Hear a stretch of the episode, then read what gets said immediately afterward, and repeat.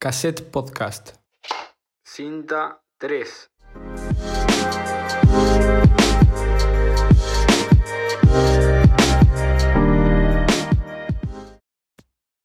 Bueno, Bache, primero que nada, agradecerte por, por el tiempo y, y por, por otra vez grabar esto. Para los que están escuchando, esta es la segunda vez que grabamos, porque la primera ya hubo un problema que no se guardaron los audios y por eso tuve que postergar la publicación. Pero ahora sí, ya está. Ya está todo en regla, digamos. Así que, que nada, vuelvo a agradecerte por segunda vez eh, acceder a, a, esta entrevista que para mí hasta ahora es una de las más interesantes. Y obviamente la primera pregunta que te tengo que hacer para, para, introducir el tema y todo lo que pasa en Armenia es preguntarte qué lazos tenés vos con Armenia y cuál es la historia un poco de, de tu vida hasta ahora con, con, justamente con Armenia. Bueno, ¿quién soy yo? Bache, nací en Argentina. Eh, mis papás vinieron de Armenia hace 20 años. Eh, yo tengo 19. Y tengo dos hermanos. Mi hermana nació también allá en Armenia y mi hermanito más chico también a, a, conmigo acá en Argentina. Se puede decir que somos, somos piqueteros argentinos. eh, allá en Armenia, por supuesto que tengo un montón de familia, tíos, abuelos, primos, de todo. Así que tengo un lazo bastante fuerte eh, y trato de viajar cuando puedo para allá. Estamos hablando más o menos de 20 horas de vuelo. Sí, Pero, no, me imagino. Sí, sí. Pero ese es mi, mi principal lazo con Armenia y todo lo que tenga que ver con lo armenio. Ajá.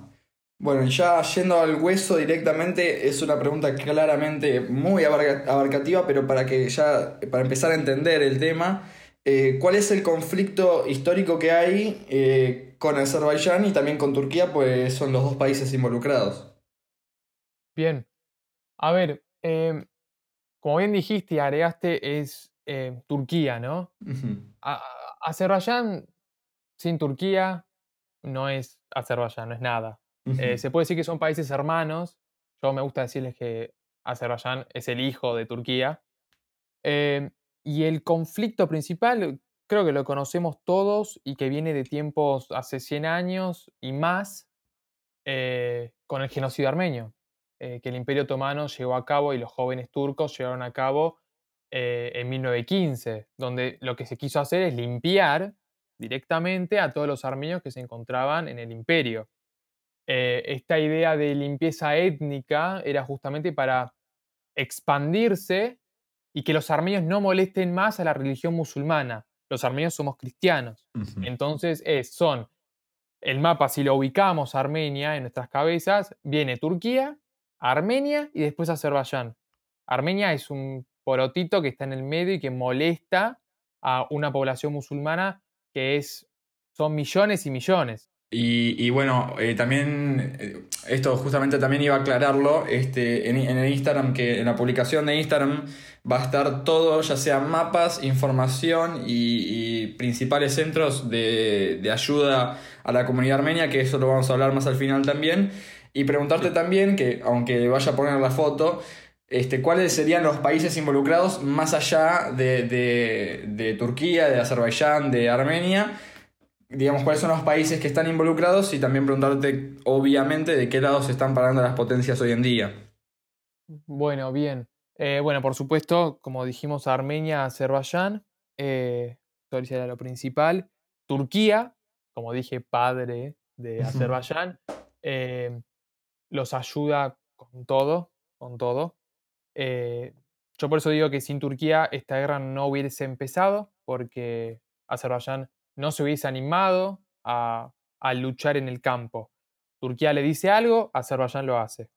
Bien, eh, tenemos a Rusia, que es, es, es, país hermano con Armenia, eh, que tiene alianzas militares con Armenia, esto es importante. Sí. Eh, tenemos a Francia, que Francia al principio y hasta estos últimos días, a, a, ver, apoya a Armenia y sí. tiene el discurso a, que apoya a Armenia. El problema es que en estos últimos días pudimos ver eh, distintos focos de atentados en Europa, ¿sí? Sí. Y esto como que, de alguna manera, esta es una lectura mía, bajó un poco los niveles de Macron con respecto a la ayuda a Armenia. Porque recordemos, bueno, en, en, en Francia, nada más en Francia, hay más o menos 6 millones de, de musulmanes. Entonces esto es, es, te pueden debilitar internamente con atentados, manifestaciones, etcétera, etcétera. Entonces, lo que hoy, hoy, hoy Macron está haciendo es decir, bueno, bajo un cambio, me tranquilizo un poco porque tengo miedo a lo interno. O sea, no es a lo externo, es a lo interno. Claro. Después, Irán, que también es país fronterizo con Armenia y Azerbaiyán. Eh, Irán, Irán y los armenios tienen una relación milenaria, los persas y los armenios tienen una relación muy fuerte, si bien son países, uno es cristiano, otro es musulmán, tienen muy buenas relaciones. Sí. Eh, Irán ahora, hoy, también tiene un discurso eh, de apoyo hacia Armenia y militarmente se están moviendo muchísimo, muchísimo en el norte. Por supuesto, no hay, no hacen nada, porque es un país externo al conflicto, pero hay muchísimos ah, armamento militar y soldados en la frontera. Ahora, por el lado de mm, Turquía y Azerbaiyán, estamos viendo una ayuda muy fuerte por parte de Israel, ¿sí? un país que sufrió un genocidio, em, que los eh, provee de armas, armamento, tecnología muy avanzada, y más que nada drones, drones israelíes que son lo que más se usa en el campo, eh, en, la, en, la, guerra misma, en la zona de conflicto. Es lo que más mata civiles y soldados armenios, porque Armenia tiene sus propios drones, eh, que son fabricación nacional, pero bueno, por supuesto que no es lo mismo que una potencia como Israel de fabricación grande y tecnológica muy fuerte. Claro. Eh, por otro lado, Turquía también es ayudada por, eh, Turquía y Azerbaiyán tienen la ayuda, si se quiere decir de esa manera, de Bielorrusia, de Ucrania, eh, países que también le mandan armamento y que tienen lazos muy fuertes. El rol de Georgia, que está en la región, que está es el país fronterizo norte de Armenia, sí, de Armenia, es bastante, al principio no era neutral, al principio le dio todo su espacio aéreo a Turquía para que lo use como quiera. Hoy se posiciona de una manera neutral y el espacio aéreo lo pueden usar Turquía y Armenia. Así que hoy se puede decir que es neutral. Hay que ver qué hay por atrás, pero hoy es neutral. Claro. Eh, hay dos aspectos muy importantes eh, a marcar. Eh, primero, justo lo que mencionabas de Europa y los atentados. A eso hay que sumarle también el contexto de pandemia en el que estamos todos, la segunda ola que está habiendo ahora en Europa. Y después el caso que mencionabas de Rusia, que después también vamos a profundizar un poco más esto de que Rusia tiene, estaría apoyando a Armenia, pero también está eh, en una, digamos, está como en un momento en el que no puede maniobrar mucho porque sabe que eh, si, digamos, de apoyar totalmente a Armenia y de mandar todo el armamento para allá y toda la cantidad de, de recursos destinados al conflicto, sabe que se le da vuelta a Turquía y ahí ya puede haber un conflicto mucho más grande. Imaginamos que está limitado por eso y es uno de los argumentos o una de las razones por las cuales no se estarían movilizando de una manera más exhaustiva. Totalmente, totalmente. Recordemos también que Rusia tiene bases militares en Armenia y ya hay movimientos en el sur de Armenia por parte de militares rusos. Pero por supuesto también, como vos decís, están, están ahí. Claro. Después, bueno, esto lo estamos grabando el jueves 5 de noviembre. Recordemos, el, 3 de noviembre fueron las elecciones en Estados Unidos. Imagino que ya es de público conocimiento, pero no hay un resultado ya constatado que dé por ganador ya sea al candidato republicano Donald Trump o al demócrata Joe Biden. Eh, pareciera ser que esto se va a estirar unos cuantos días más, incluso hay quienes dicen semanas o meses. Eh, ¿Vos crees que el, resultado de esta elección puede repercutir de una manera muy grande en el conflicto? Es decir, ya sabemos, aunque también lo vamos a explicar ahora, ya sabemos cuál es la postura de Donald Trump frente al conflicto, sabemos que se manifestó de buena manera al menos frente a la, a la comunidad de Armenia, pero tampoco está haciendo demasiado por esto mismo, por las elecciones, por la pandemia y las razones que ya hemos comentado. Decís que ya sea gane Biden o sea reelecto Trump, puede haber un, cambio muy grande en el conflicto o puede haber una intervención más fuerte en, el Cáucaso o va a quedarse todo como está ahora? Bueno, bien, a ver. Eh, como bien sabemos, e, elecciones, el periodo electoral de Estados Unidos siempre es muy agitado y cada paso que se da influye, todo influye. Em, y como vos bien dijiste, lo que se dijo de Estados Unidos, a ver, de Estados Unidos se buscó negociar eh, hacer de mediador para llegar a una solución pacífica al conflicto, un cese al fuego. Em, y Trump sí se declaró un par de veces esto de que los armenios son buena gente, que son trabajadores, y dijo que están trabajando en algo. Bueno, por supuesto que son palabras, ¿no? Acciones, lo que se necesitan ahora son acciones. Por otro lado, Biden eh, lo que hizo fue sacar declaraciones, ¿sí? En apoyo al pueblo armenio y pidiéndole a, Estados Unidos, a la administración actual, que eh, para el conflicto, que sanciona a Turquía, etcétera, etcétera. Pero esto lo hicieron muchos. Obama también lo hizo en su momento con el reconocimiento del genocidio armenio y muchos otros presidentes, ¿sí? Están en campaña. Y hoy lo que yo veo del lado del Partido Demócrata es aprovechar la situación para em, llegar... A ver, por supuesto que no es que influye, los, armenios influyen todo en Estados Unidos, no. Pero de alguna manera es mostrarse en campaña para ser electo eh, para ser presidente de los Estados Unidos. Y esa es la principal desconfianza de alguna manera que se da, ¿no? Están en campaña. Todas las palabras que digan son palabras vacías para nosotros. Lo que se necesitan son acciones. Eh, eh, Biden también sacó una, una, declaración diciendo que si llega al poder va a reconocer el genocidio armenio. Bueno, como dije, Obama también lo hizo, no lo reconoció. Claro. Eh, hay que recordar también eh, que en Estados Unidos hay una gran hay una gran concentración de armenios y que no sé no, tengo muy bien presente el dato pero imagino creo que era no sé si la segunda o estaba entre los primeros puestos de, densidad eh, poblacional o densidad digamos en, cuanto en cuanto a la comunidad armenia es de las más grandes sí sí sí sí totalmente totalmente hay muchísimos muchísimos armenios y la mayoría se concentran en California en el estado de California Ajá. Sí.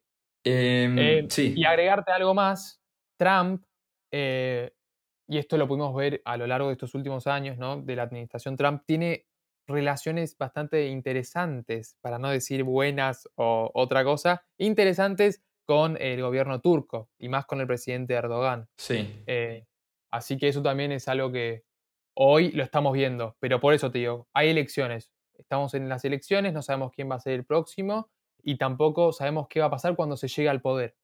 Así que bueno. Exactamente. Justo me dabas también el pie a, la siguiente pregunta. Justo mencionabas al, primer mandatario turco, que es Erdogan, y después tenemos también a Pashinyan en, Armenia. Preguntarte qué nivel de responsabilidad ves en cada lado, o sea, cuáles fueron las acciones más importantes de cada lado y, digamos, cuáles serían las principales fallas y los principales aciertos. No te voy a preguntar muchos aciertos del lado turco porque el contexto no acompaña para decir hicieron cosas acertadas, pero sí quizás del lado armenio, donde fueron, donde, donde hubieron buenas acciones, donde se, se hizo algo bueno y donde hubieron errores, lógicamente, pero por ambos lados igual te pregunto qué nivel de responsabilidad tienen este, ambos gobiernos. Bien. A ver, eh, por supuesto que lo que vemos, como dije, hubo intentos de cese al fuego, hubo cuatro intentos de cese al fuego. Ninguno se respetó por la parte azerí turca. Em, y esto es lo, que no es que lo digo yo estando acá en Argentina. Esto lo dicen los periodistas de Armenia y Artsaj, el lugar de conflicto, y eh, los periodistas internacionales. Esto es muy importante marcarlo. En Armenia hay muchísimos periodistas eh, de todo el mundo. De todo el mundo hay periodistas, Francia, Rusia, hay un argentino, también un argentino armenio. Em, pero en del lado azerí no hay ni uno. Hay, creo que, si no me confundo, hay tres y, los tres responden al oficialismo, si se quiere. Responden al gobierno de Azerbaiyán. Ahora, ¿qué, ¿por qué, ¿a qué voy con esto? Estas violaciones al cese al fuego nos muestran que estos estados ¿sí? no quieren la paz, no quieren sentarse en la mesa de negociaciones, no, no quieren. Ellos constantemente están tratando de eh, romper con las fronteras, de, eh, y lo hacen, de bombardear civiles, etcétera, etcétera. Por el lado armenio, por supuesto que se está pidiendo que haya un cese al fuego y que empiecen las negociaciones. Pero por supuesto que vemos la voluntad de estos dos estados, de Turquía y de Azerbaiyán, que no quieren, no quieren y quieren ir por todo. Claro. Y, bueno, ya una pregunta que quizás fue respondida, pero también sirve un poco para digamos, refrescar la mente y saber dónde estamos parados. ¿Cuál es el conflicto actual que están teniendo desde el lado de Turquía y Azerbaiyán con Armenia? ¿Cuál es el conflicto actual? ¿Dónde se está desarrollando específicamente? Justo mencionabas Artsaj, ahora vas a explicarlo también mejor. ¿Y hace cuánto? Porque eh, si bien el conflicto es histórico, volvió a estallar todo hace, hace bastante poco. Sí.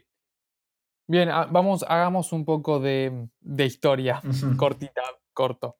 Eh, entonces, Stalin, durante los comienzos de la Unión Soviética, eh, le cede un territorio que se llama Nagorno-Karabaj o Artsaj, es lo mismo, a, a Azerbaiyán, perdón. Le cede ese territorio a Azerbaiyán.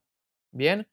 En ese territorio vivían solo, no quiero decir solo armenios, pero un 90% de la población era armenia. Bien, esto te estoy hablando de la década del 20. Sí. Este territorio es cedido a Azerbaiyán. Desde ese momento, los armenios de ahí, de Artsaj, siempre se manifestaron, se movilizaron. ¿Cómo podés, yo tengo la población 90% armenia, me estás dando a un país que, son musulmanes, que no tienen nada que ver conmigo? Siempre, desde ese momento, desde la década del 20, los conflictos estallaron en la región. Con la caída, en el medio de la caída de la Unión Soviética, digámosle así, se da una guerra muy fuerte en esa región, en el enclave ese que está entre Armenia y Azerbaiyán.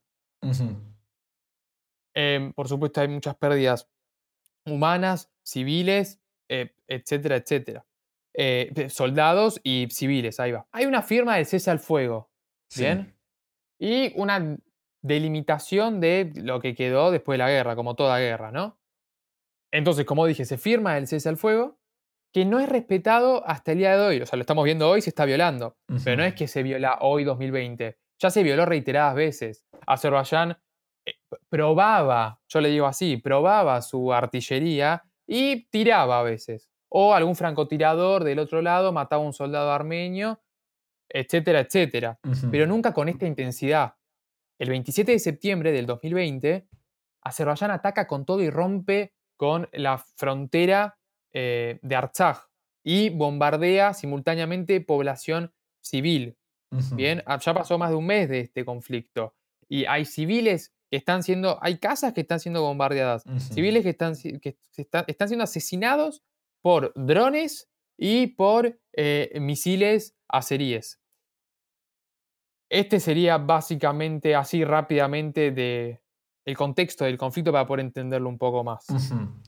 Y después, eh, ya obviamente acá nace una respuesta lógica eh, a la pregunta que te iba a hacer eh, a continuación, que era, ¿cuál sería la, principal visión a futuro que tienen ambos lados del conflicto? Ya después de toda, de, toda esta secuencia de hechos que nos contaste, entendemos que Armenia lo que está buscando inmediatamente es la paz, al igual que imaginamos gran parte del mundo. Eh, que, no se está alineando detrás de Turquía. Ahora, ¿cuál sería la visión al futuro de, por parte de Azerbaiyán, por parte justamente de Turquía, que, iniciaron este ataque en, tengo entendido, fines de septiembre? ¿Cuándo pensás vos que puede llegar a detenerse o, hasta que no haya un, un, convenio, un tipo de acuerdo internacional que, digamos, detenga en contra de su voluntad a estos dos países en su ataque? Digamos, ¿cuál, ¿cuál sería la visión a futuro de ambos, de ambos bandos? Sí. A ver, eh, te voy a empezar con Azerbaiyán y Turquía. Y lo voy a decir así, Azerbaiyán lo que quiere, junto a Turquía, es matar a todos los armenios que están en la región. A ver, entendamos que Turquía y Azerbaiyán están separadas por Armenia. Armenia ahí molesta, está molestando. Quieren hacer una limpieza étnica para volver a las ideas panturquistas del Imperio Otomano. El panturquismo es eso de unir a todos los países, eh, Turkmenistán, Kazajstán, todos esos en una unión enorme musulmana. Y Armenia no puede agarrar su pedazo de tierra y llevársela acá al sur de la Argentina. Tal cual. No, no, no, no hay, no hay otra opción hoy que defender y pelear, ¿bien? Em, con respecto a Turquía, esto, esto, la limpieza étnica, quieren terminar el genocidio que se empezó en 1915, lo quieren terminar. Con respecto a Armenia, por supuesto, como bien dijiste, eh, que se firme un cese, que haya negociaciones, que paren esto, que, que la comunidad internacional pare esto, porque Armenia, a ver, eh, para que te, se, den una idea, es, es que es Tucumán. Pon, claro. tiene el tamaño de Tucumán. ¿Sí? Sí. Tiene 3 millones de habitantes Armenia. Y hoy Armenia no pelea por Armenia, pelea por todo el mundo. Pelea por todo el mundo porque. Por todo el mundo cristiano. ¿sí? Porque esta idea expansionista musulmana, en algún momento, quien dice tal vez se quiera expandir más. Y después las consecuencias las veremos. Yo no sé si estaré vivo, pero nunca se sabe. Eh, justamente vos mencionabas esto de, digamos, el objetivo a corto y largo plazo de, de, Turquía y de Azerbaiyán. No sé si me estaré equivocando, digo Erdogan porque es el principal que se me viene a la mente, aunque ya hay unos cuantos que vienen repitiendo el mismo mensaje, que es para el que todavía duda de que esto está siendo un genocidio y que eh, primero que es innegable que ya ha pasado en la historia y que ahora parece ir camino a, repetirse, esperemos que no. Pero eh, hay, hay, una, serie de, mandatarios de la, región que están diciendo, venimos a terminar lo que empezaron nuestros ancestros, ¿no? Esto de, bueno, eh, querías, si, ellos querían cambiar este discurso y traer una, una, no sé, una nueva terminología, claramente van por mal camino, porque decir eso es reivindicar ya los, la masacre que, que pasó hace, hace ya unos cuantos años. Sí, sí, sí, sí, totalmente. Totalmente. Hay videos eh, actuales, ¿eh? Actuales, donde Erdogan dice, venimos a terminar lo que empezaron nuestros abuelos. Y bueno, también preguntarte, ya este, entendiendo lo que, lo que está pasando, lo que está pasando en la región, eh, cómo se está viviendo todo, toda la situación fuera de Armenia, específicamente preguntarte a Argentina, porque nosotros estamos acá. Y, de qué manera se está movilizando la comunidad armenia, eh, y ahí te pregunto en general, en todo el mundo, fuera del conflicto, cómo se está movilizando ya sea nuevamente acá en Argentina, en Estados Unidos, que como mencionábamos recién, tiene gran, una, numerosa cantidad de armenios, y en todo el mundo en general. Sí. Eh, bueno, por supuesto que la diáspora armenia es más grande que la misma Armenia, ¿no? Eh, los habitantes de Armenia, por justamente la cuestión del genocidio armenio. Eh, durante, y después del genocidio, muchísima gente logró escapar de alguna manera y llegó a Estados Unidos, llegó a la, Argentina y a distintas partes del mundo. Por eso estamos esparcidos por todo el mundo. En todo el mundo hay armenios. A veces alguien se sorprende, pero en Tierra del Fuego también hay armenios. Sí. Es, es así. Em, hay una gran movilización, gran, gran movilización por parte de la diáspora armenia. Eh, lo podemos ver mucho en Francia, en Estados Unidos. Acá en Argentina también se está dando. Por ahí eh, en la tele pudieron ver la caravana por la paz que se hizo hace un par de días. Em, hay, una, hay una gran movilización y desde Armenia también se pide que las comunidades armenias internacionales se muevan, vayan a legislaturas, pidan por el reconocimiento de Artsaj. Em, para justamente eh, poder apaciguar las cosas. Porque hoy, y yo lo digo siempre, los únicos aliados que tiene Armenia es la diáspora. Es la diáspora, sí. Y, bueno, ya también volviendo a hacer un poco de historia, em, ¿cuál fue el detonante que, inició el conflicto históricamente? A ver, hay una cuestión territorial por, por lo que contaba recién de la asignación de, de Artsaj por, parte de la Unión Soviética. Pero hay una cuestión también étnica, ¿está metida la religión en el medio o vos creéis que esto es una cuestión nada más territorial para cumplir este sueño de devolver al imperio turco de los viejos tiempos? Y, digamos, también preguntarte cuál fue el principal motivo que hizo que eh, ahora a fines de septiembre de este, del corriente año se haya potenciado la, enemistad. Bien. Eh, yo voy a explicar algo relacionado a esto. Cuando se cae la Unión Soviética, ¿sí? y bueno, muchos países, todos los países que, eran parte de la Unión Soviética se independizan, Armenia, Georgia, Azerbaiyán. Junto con estos países, Artsaj también se independiza. ¿sí? Sí. Es por eso que hoy se está pidiendo el reconocimiento de Artsaj, porque Artsaj no lo reconoce ningún país de la ONU. De la República de Artsaj, claro. Claro, claro.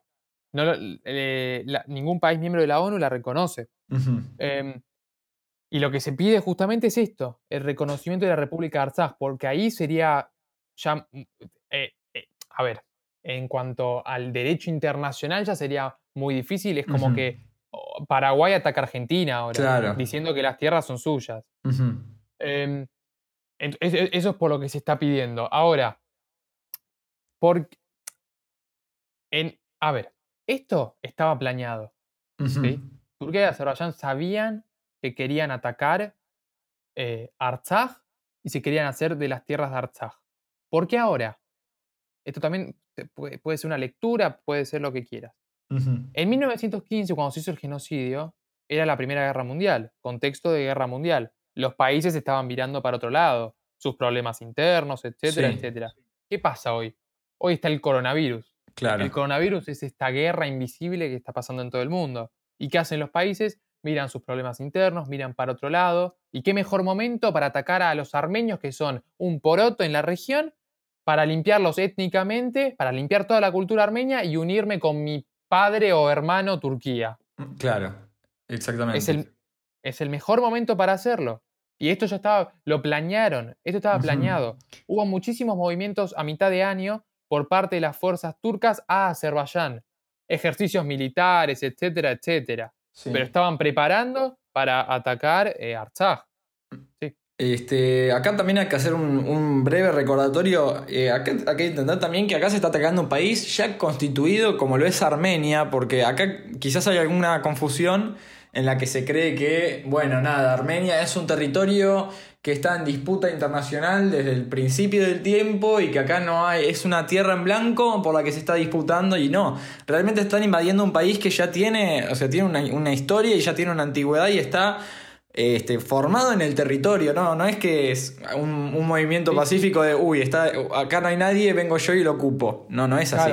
A ver, em, Armenia, ¿sí? Armenia aparece en la Biblia. en la Biblia. Azerbaiyán hasta el fin de la Unión Soviética no, no aparecía en el mapa, no tenía un nombre en el mapa. Armenia tuvo reinos, Armenia Sí. aparece como reinos en el mapa. Y yo te quiero, vos dijiste recién que no es un lugar en blanco para ir a hacer una limpieza étnica y- o ocupar tierras. Y después cuando vean el mapa, ustedes van a ver que Armenia, entre Armenia, a ver, Armenia está en el, el sur de Armenia, tiene un territorio al lado que se llama Najicheván, que es de Azerbaiyán. Sí. Bien. Ese territorio de Azerbaiyán. ¿Qué pasó ahí? Ese territorio fue cedido junto a Artsaj a los azeríes. Y ahí se logró hacer una limpieza étnica de los armenios. Por eso hoy no hay una voz interna desde Najicheván que pida quiero libertad, me quiero liberar de los az- azeríes, Claro. porque se mató a todos. En Artsaj no se logró esto, no se logró hacer esto. Si bien hubo intentos, hubo masacres en todo Azerbaiyán de los armenios, no se logró limpiarlos internamente. ¿sí? Claro. En Najicheván sí pasó esto. ¿Y cuál es la idea? Cuando vean el mapa lo van a entender lo que estoy diciendo. ¿Cuál es la idea de Azerbaiyán? Es unirse con Turquía mediante el sur de Artsaj y de Armenia. Ya Armenia, ¿bien? Es unir esa franja y poder unirse con su país hermano. Exacto. Esa es la idea principal y la que vemos hoy que se está dando. Sí, eh, vuelvo también un momento para atrás cuando mencionabas esto de cuáles son los países involucrados y, y siempre que, que conversamos sobre el tema sigue siendo muy difícil de entender cómo es que un país como Israel, que, que ya sufrió un genocidio en la historia, no hace falta ni mencionarlo porque ya es de conocimiento de, de todo el mundo lo que, lo que ha pasado con los nazis, cómo puede ser que ahora estén apoyando otro genocidio. Este, y bueno, nuevamente siempre decimos lo mismo. Ellos internamente tendrán sus motivos, motivos que cuestan muchísimo entender, pero los deben tener para estar movilizándose y estar y, enviar todo, todos los, los recursos armamentísticos y todas las armas tecnológicas para, para, para atacar a Armenia. No hay que olvidar también que este, el- la agencia, las, digamos, todo lo que tiene que ver con, con las fuerzas que tiene eh, Israel es, una, es un país que es, por más chico que uno lo vea en el mapa, tiene una, una capacidad enorme, incluso se la está considerada, sobre todo las agencias de inteligencia de, de Israel son una de las más potentes del mundo. Sí, totalmente. A ver, como bien dijiste, un Estado que pasó por un genocidio eh, ayudando a cometer otro. Y acá te quiero agregar algo. Sí, En Artsaj, en el, en lugar de conflicto donde se está dando la guerra hoy, Turquía lo que hizo fue mandar yihadistas, terroristas, para que luchen en contra de los armenios. Y acá está el gran, la gran pregunta, ¿no? Israel le manda armamento a Turquía y Azerbaiyán para que Turquía se los mande a los terroristas con los que luchan ¿sí? En contra Israel, que están tratando de la lucha contra el terrorismo. Sí. Es, es algo es irrazonable, no se entiende. Y acá es donde entendemos cómo funciona el mundo, los intereses, e- etcétera, etcétera, etcétera. Claro. Es totalmente. Estos terroristas son los que están siendo mandados al frente para luchar. Y las minorías de Azerbaiyán, no azeríes, las minorías étnicas de Azerbaiyán. ¿Bien? Es totalmente. mm, Es ridículo lo de Israel, la verdad. Es, Sí. es-. Y, y bueno, justamente esto que mencionábamos también al principio de lo que está pasando en Europa, ya pasó en Viena, este, ya estuvo también, eh, aunque parezca un hecho un poco más lejano, tuvimos en 2015 el famoso atentado en París, donde nada, se entró al Bataclan con, con grupos comando y se a- empezó a asesinar a gente alevosamente. Ahora tenemos una, una cantidad de terroristas esparcidos, eh, no solamente en, ya ni siquiera mencionar Medio Oriente, porque no, no, no, no, queda restringido a eso. Tenés por Europa, es una cantidad de, de- gente que está dispuesta a morir y que, que se maneja de una forma en la que ya uno tiene, ti- tiene un cierto pánico. Nuevamente mencionamos el caso de Francia porque, pero porque también los trajiste vos a, a colación. Es un, es, por más ayuda que pueda dar Francia también, eh, el gobierno francés, uno imagina que con la pandemia y con todo esto que está pasando, se está preocupando por resguardarse y, están encerrándose cada vez más y uno no sabe hasta, hasta cuánto más, porque en cualquier momento puede pasar una masacre en cualquier parte del mundo y ahora lamentablemente lo que está pasando es nuevamente en Armenia, que es donde es el, el centro del conflicto. Y, y uno ve una cantidad tan exorbitante de gente dispuesta a hacer cualquier cosa con tal de cumplir las órdenes de, de, de alguien que esté por encima que, que es increíble. Y agregarte esto. eh, como vos dijiste que ya hay distintos focos de terroristas en, en el mundo. Eh, no es la primera vez que hace esto Turquía. Mandar terroristas a una región para que peleen. En el Cáucaso Sur, en esta región de Artsaj, Armenia, Azerbaiyán, no, no existía un brazo terrorista. Un foco terrorista no existía. Ahora existe. Ahora hay, en- hay, bueno, son, por supuesto que son números así tirados, ¿no? 2.000 terroristas, 3.000, se habla de esa cantidad, o más aún, inclusive que no conocemos. Em, Erdogan, el presidente turco, esto mismo lo hizo en Siria, lo hizo en Libia, ¿sí? Sí. En Libia hoy hay 15.000 terroristas y todos responden a Turquía. Esto es lo que quieren hacer, es generar un foco en donde no lo había. Y recordemos qué países están ahí. Está Georgia, está Rusia cerca.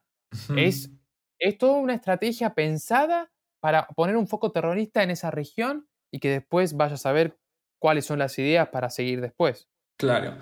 Este, ya teniendo un poco el mapa en la cabeza y uno si quiere imaginarse, incluso para el más este, arriesgado, incluso para la mente más arriesgada en frente a este conflicto, uno puede llegar a pensar que lo que están buscando, eh, lo que está buscando el gobierno turco es volver a las viejas épocas en las que tenía, es, quería, digamos, quieren formar un país gigante en, en, obviamente en las cercanías de Turquía, incluso quizás quieran ir más allá. A partir de esto te pregunto, imagino que ya cada uno anticipa su respuesta, pero eh, ¿vos imaginás que el conflicto que está habiendo ahora entre, entre Turquía, Azerbaiyán y, Armenia es algo que se puede transportar a otra parte del mundo? O, o, digamos, crees que más allá de que haya terroristas esparcidos por, por todo el mundo, este, es un conflicto preciso y exacto que tiene justamente la particularidad de que está Armenia en el medio y todo lo que venimos comentando?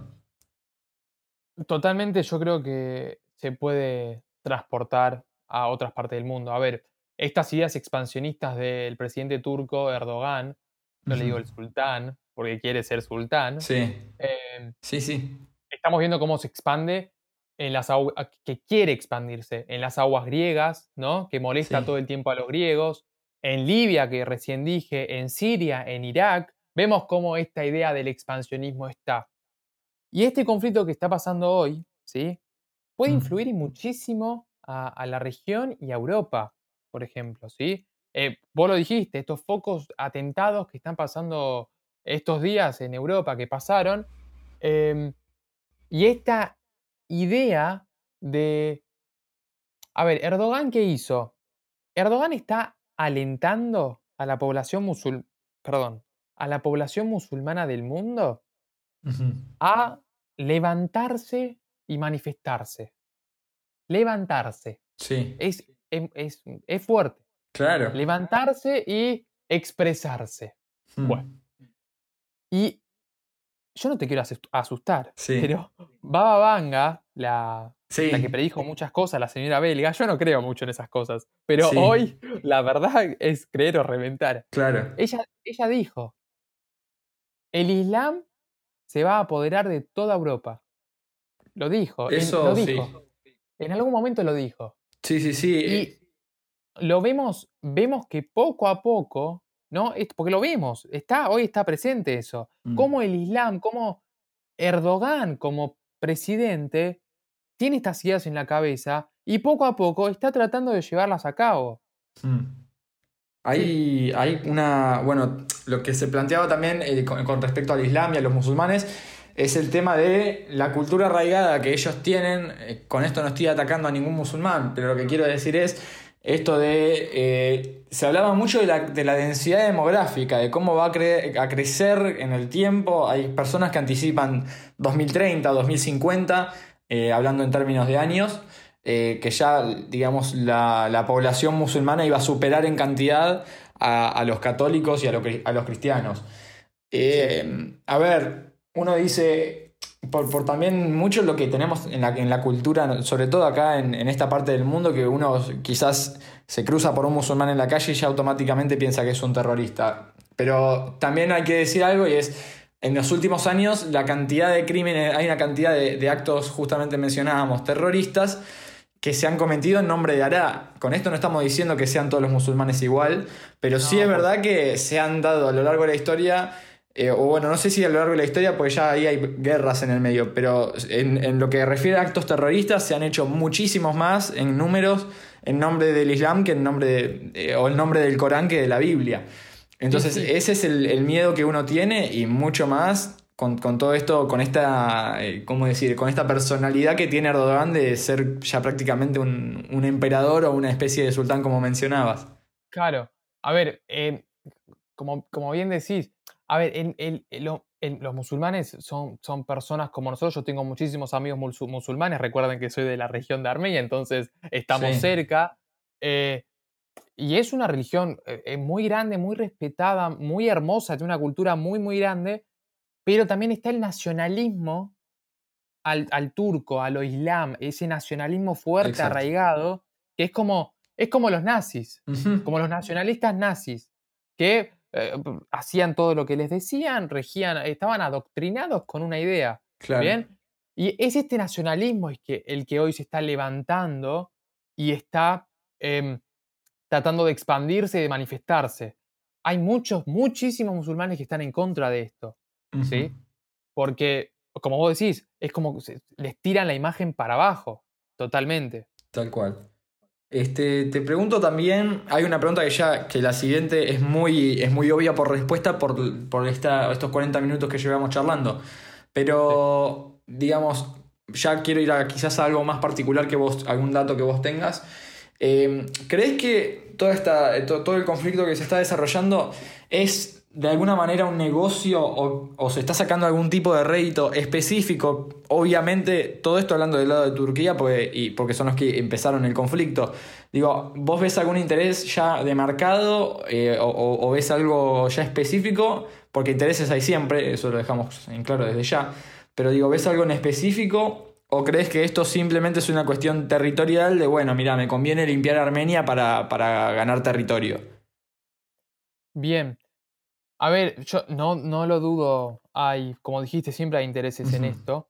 Y mm, hay, por supuesto, sabemos que la industria de las armas, lo Sí. militar, mueve muchísima plata. Muchísima plata.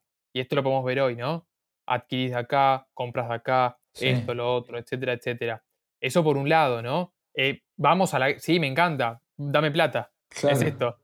Yo te, te- compro Bueno, drones. justo vos mencionabas lo de Israel, lo de que ellos están, eh, más allá de, de estar eh, están atacando a Armenia o, o estar, digamos, ellos lo que hacen es proveer armas para, para probarlas incluso, para ver cómo funcionan y lavarse las manos y decir, ay, yo no las estoy usando, simplemente las estoy distribuyendo. Totalmente. Eh, y lo que pasa con Israel, ya que lo trajiste, ver, sabemos que Israel es uno de los principales enemigos de Irán. ¿sí? Sí, Y no es, a ver, yo siempre, yo digo que esto, esto también es una prueba a las potencias que están alrededor de Armenia. sí. Una es Irán.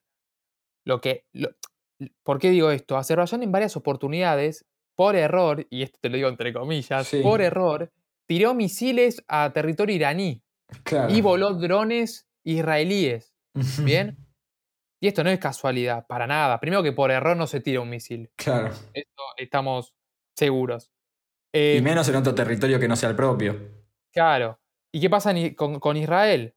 Israel estará probando sus armamentos en territorio iraní para ver cómo funciona eh, la defensa aérea de Irán, por ejemplo. Tal cual. Son preguntas que tienen que estar en el medio. Y tenemos que entender que esto ya es algo más, más grande.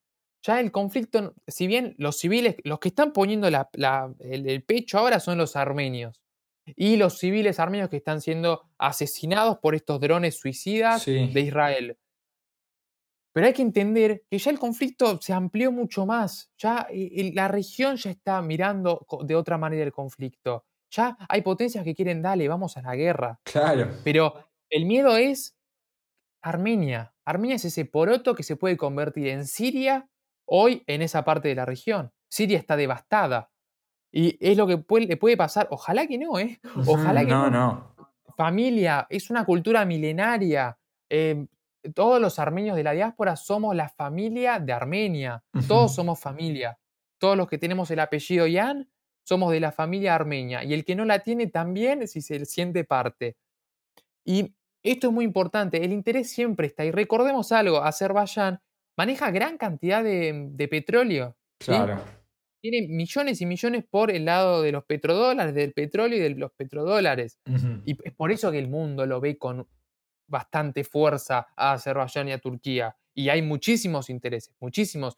Manejan muchísima plata. Acá en la Argentina, la embajada de Azerbaiyán y Turquía tienen tanta guita puesta en universidades, Sí. en organizaciones, asociaciones, que decís, dale, loco. Claro. Porque están generando un futuro, no lo quiero decir de esta manera, pero pro-turco, de Claro. alguna manera. Sí, bueno, acá trayéndolo de vuelta a lo que decías hace un rato, esto de los armenios están luchando, eh, se quiere o no, o, o la gente que está justamente en, en- en el epicentro está luchando también por una estabilidad global. Eh, ya, a ver, pongo ejemplos.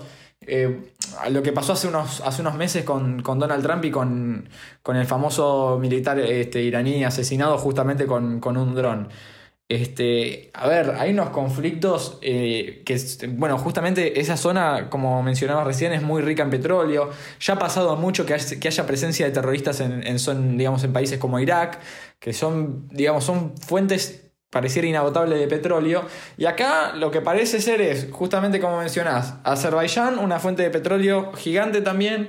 Y, esto de que Armenia representa un territorio eh, estratégico y clave para, para llevar adelante lo que, quiere, lo que quiere Turquía. Y ahora en septiembre se ve que se tomó la decisión de, de- ir adelante con esto y es un hecho gravísimo. Entonces, digamos, acá no es, no es solamente por el interés que, que hay de parte, es decir, yo no creo que Armenia hoy en día tenga como principal objetivo eh, cuidar el petróleo, no, acá es lo que, lo que está pasando es que se está, se está asesinando gente, son civiles.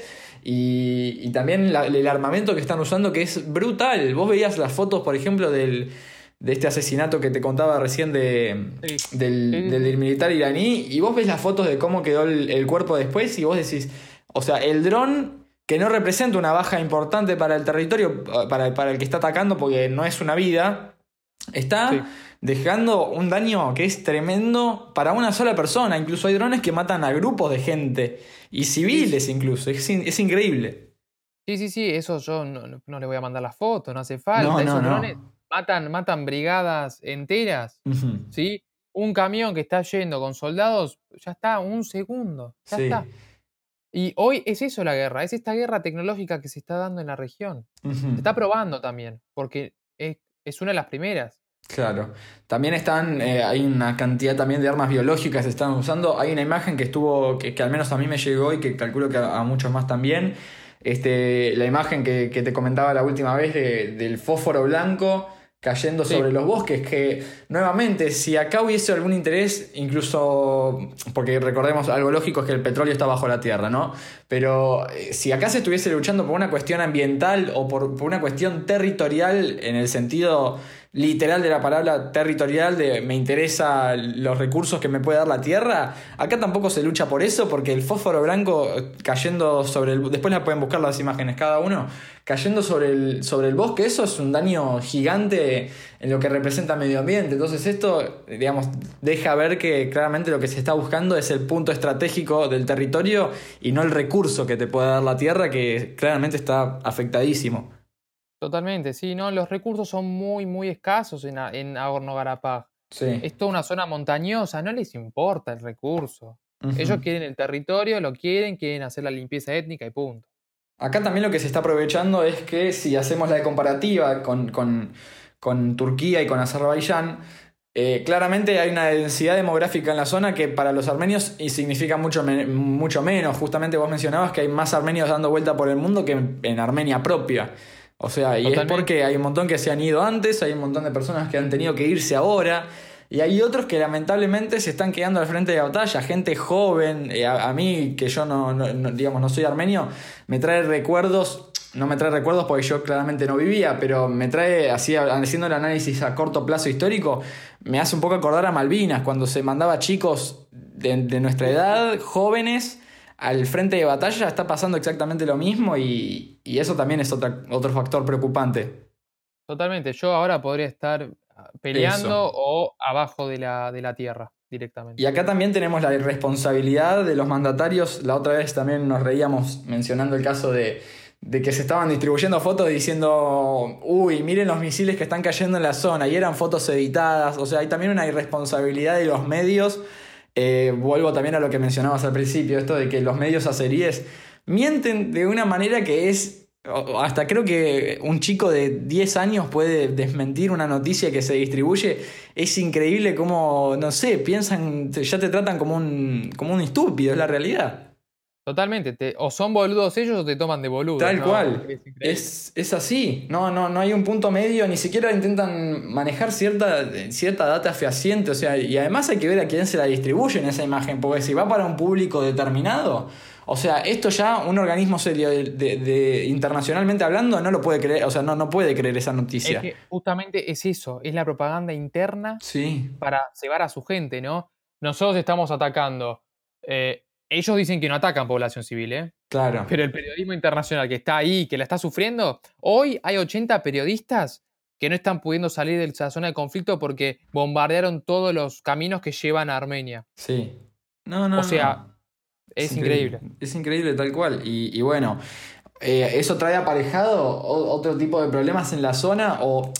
A ver, si- siempre volvemos a lo mismo. Acá no hay que perder la, la objetividad de lo que está pasando y, entender el conflicto como es. Ya si nosotros nos queremos alejar, pues supongamos que uno es tan escéptico que hasta se quiere alejar de- del, del periodismo armenio, por ejemplo, y quiere ver el, el, el- el conflicto tal cual los hechos, todo, digamos, los reportes diarios, los reportes de guerra, todo eso, ya ni siquiera desde, ese, desde esa vista hay un punto defendible hacia los turcos, porque ellos son los que inician el conflicto, ellos son los que viven repitiendo esto de queremos terminar lo que empezaron nuestros abuelos. Entonces, acá el que se está parando de- del lado turco es o por interés o porque realmente no quiere ver los datos o ya directamente es mala persona, porque no tiene sentido, está, se se está justificando la matanza de civiles.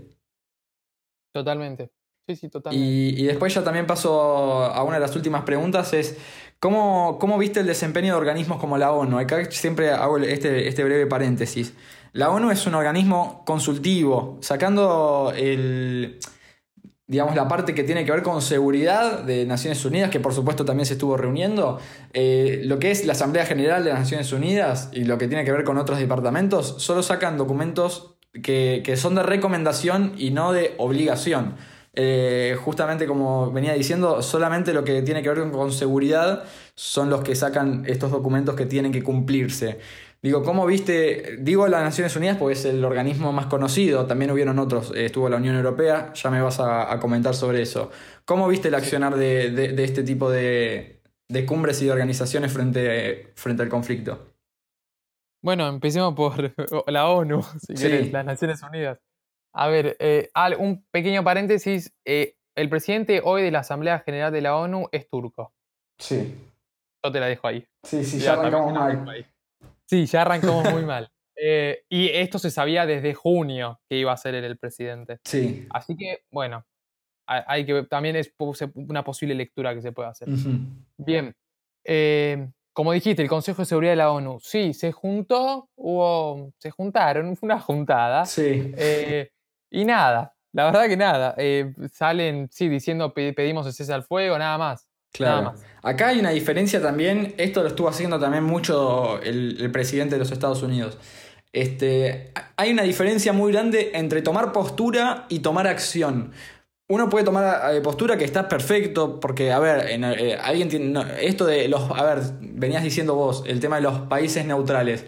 Yo entiendo que uno no quiera meterse en el conflicto. Ya con tomar postura, no te digo que estás aprobado, porque obviamente eh, cualquier tipo de ayuda sirve, pero ya con tomar postura, dependiendo del país y sus recursos, ya es un indicio de que sos, estás enterado del tema y que, ya tenés una postura clara. Ahora, en el caso de Estados Unidos, por ejemplo, o de, o de las Naciones Unidas, al ser un organismo tan grande, el hecho de tomar postura no sabemos si alcanza. Más, vuelvo a repetir, Estados Unidos es la primera potencia mundial hoy por hoy. No sabemos a futuro, pero hoy por hoy es el país y, que esté, que solamente tome postura, muestra que se está limitando el, accionar. Eh, obviamente estamos en un contexto de pandemia, pero eh, que, que el Consejo de Seguridad de las Naciones Unidas no esté sacando siquiera documentos para que se cumplan ciertos requisitos, uno dice, bueno, eh, deja un poco a la vista que no es un organismo del todo confiable. Bueno, ya lo dijiste vos, el presidente de la Asamblea General es turco. Sí. O, em, sea. Sí, sí, sí. Y el, secretario general Guterres, el portugués, también pidió el cese al fuego. Eh, pero por eso te digo, como vos dijiste, son palabras, no hay, no hay acciones. Gente que tendría, tendrían que ser los actores principales de este conflicto, no están. Y acá es donde vemos los intereses. Eh, la Unión Europea. La Unión Europea hay muchos parlamentarios preocupados, eso hay que decirlo. Y porque les compete a ellos el conflicto también, me venías mencionando. hay terroristas en Europa, ¿eh? Sí, totalmente. Eh, está, hay parlamentarios preocupados, hay países preocupados y hay países que pidieron, junto a sus parlamentarios, de mm. que se le pongan sanciones a Turquía y a Azerbaiyán. ¿Qué pasa? Hay frenos por parte de Alemania, por ejemplo, por parte de España. Son países que tienen fuertes intereses en la región turca. Y además recordemos que Alemania está llena de musulmanes hoy, hoy en sí. Entonces Merkel te puede decir que hoy está tibia. Sí, Así hay que decirlo. Porque permitió, ella permitió que, vamos, vengan, sí. Y ahora está en una posición muy difícil ella, se la entiende. Pero me parece que hay que plantarse, porque Alemania también es una potencia muy, muy importante y tal vez la primera en la Unión Europea, eh, para decir, loco, esperen para, acá está, porque se están violando derechos humanos, derecho internacional, derecho a la autodeterminación de los pueblos, que es lo que tiene Artsaj hoy, y muchas otras crímenes de, guerra. Bombardear a civiles es un crimen de guerra, mutilar soldados es un crimen de guerra.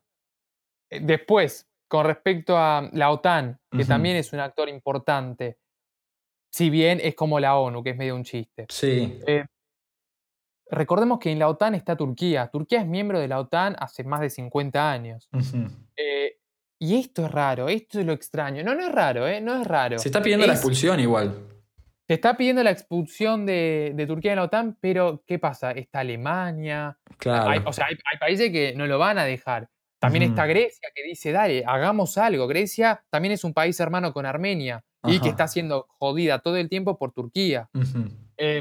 Por eso, hoy la OTAN, si bien tiene alianza militar con Turquía y otros países, si Turquía le pide ayuda a Francia, Francia no se la va a dar, es obvio eso.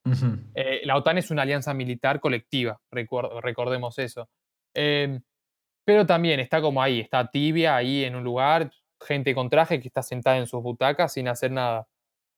Eh, y la, esta, esta, es la última organización que me parece fundamental, que es la Organización para la Seguridad y la Cooperación en Europa, la OCE, de la que desprende el grupo de Minsk. El grupo de Minsk se creó más o menos hace 28 años, pura y exclusivamente para resolver este conflicto. Hace 28 años. Sirve. hace 28, años, y sigue esto, sigue sin resolverse. Sigue así. Eh, están, ellos están tratando de generar una mesa de diálogo, pero también todo muy lento. Hay un exceso de diplomacia, yo lo digo de esta manera. Un exceso de diplomacia que no permite avanzar y se quiere hacer todo correctamente, diplomáticamente, etcétera, etcétera. Pero bueno, también es discutible. Claro. Eh, un último dato que agrego y también para que no nos olvidemos. Eh, organismos como Naciones Unidas ya han sido cuestionadas, sobre todo, yo creo que ha perdido muchísima credibilidad a partir de este de principio de año, y empezando por la Organización Mundial de la Salud, que está directamente anclada con Naciones Unidas. Digo, han empezado a decir cada cosa con respecto a la pandemia. Primero que si está bien la cuarentena, primero que después que si está mal el uso de, barbijo, eh, no lo usemos. O sea, ya cuando, cuando un organismo que digamos, no, no, tiene una certeza o no está bien parado frente. Se supone que hay científicos trabajando eh, imaginemos, si ya ni siquiera pueden administrar una rama tan importante como lo es la salud, ¿cómo van a poder administrar un problema mucho más grande?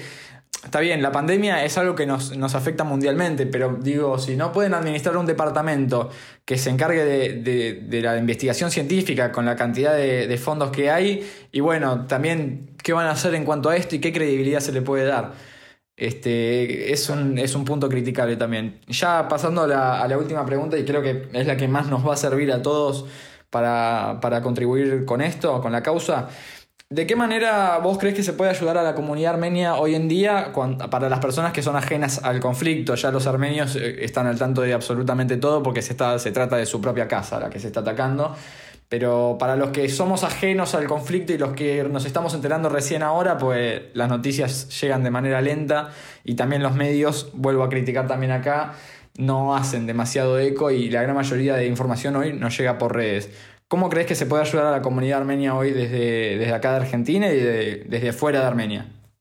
Bien, eh, es muy importante hoy que cada uno de ustedes eh, eh, difunda, difunda, difunda, difunda. Una historia no cuesta nada. En Instagram, historia de WhatsApp, no sé, lo que quieran. Es muy importante difundir y que, sea información real. Sí, sí, es muy importante eso. Pregunten, yo también estoy dispuesto a que me pregunten, etcétera, etcétera. Es muy importante la difusión hoy para que la gente se entere lo que, lo que está pasando y hacer eco de lo que está pasando. En 1915 no existían las redes sociales. En 1915 se logró matar a un millón y medio de armenios porque no había nadie de afuera que diga, ¿qué estás haciendo? Algo interno, se masacró, eh, etcétera, etcétera. Eh, por eso es muy importante que hoy tenemos las herramientas, hacerse eco, difundir. Somos fuertes desde afuera, podemos hacer mucho nosotros las personas. Después, em, si alguien tiene la voluntad, lo quiere hacer, donar al Fondo Armenia. Es muy importante eso porque hay iglesias que fueron bombardeadas iglesias. También. Y no, no, hablo de las casas, de los edificios, población civil, gente, calles, todo eso se tiene que reconstruir. Y Armenia no es un país que tiene petróleo, no es un país millonario, no, tiene fuentes, no tiene muchos recursos. Es muy importante que desde afuera se apoye. Y por último, si quieren participar en las movilizaciones que se están haciendo acá en la Argentina, también están bienvenidos, por supuesto, que es una voz más que grita por la causa y se hace eco y puede ayudar muchísimo a nivel interno y a nivel internacional. Sí, este, nuevamente, em, quizás uno propiamente desde afuera, eh, hablo desde el individuo, uno no puede hacer nada porque no puede ir a Armenia ni tampoco puede, justamente lo máximo que quizás uno puede llegar a hacer es donar, como, como decía Bacher recién, o, o puede este, difundir esta información. Ahora, lo que uno busca cuando se comparten, eh, ya sean historias en redes, información que, que sea seria, constatada y objetiva, digamos, mientras más eco se haga de esto, lo que uno busca es que, esto, que, la voz se corra hasta los mandatarios de cada país para que ya ahí, eh, ahí se cumpla el objetivo que es que se manifiesten y que empiecen a tomar acción.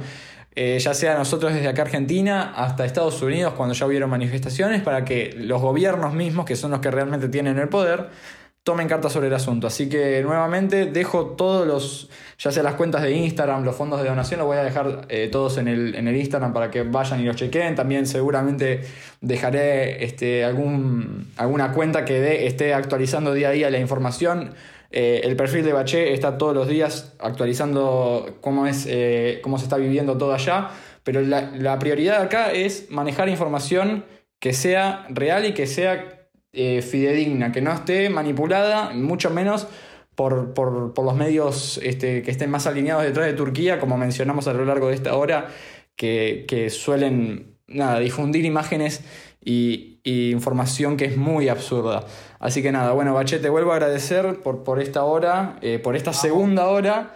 Y, y nada, a seguir haciendo eco de esto y esperemos, por favor, que esto termine rápido y que, y que haya paz de una vez. Ya son muchos años, así que esperemos que la paz empiece a reinar un poco más.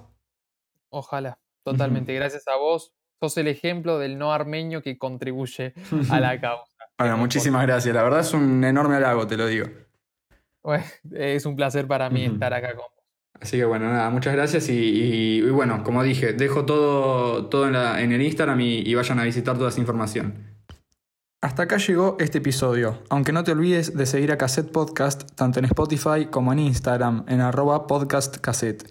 En mi cuenta personal, arroba Bruno Pineda Fernández, tenés también el link a mi cuenta de Medium donde escribo semanalmente. Nos vemos en el próximo episodio.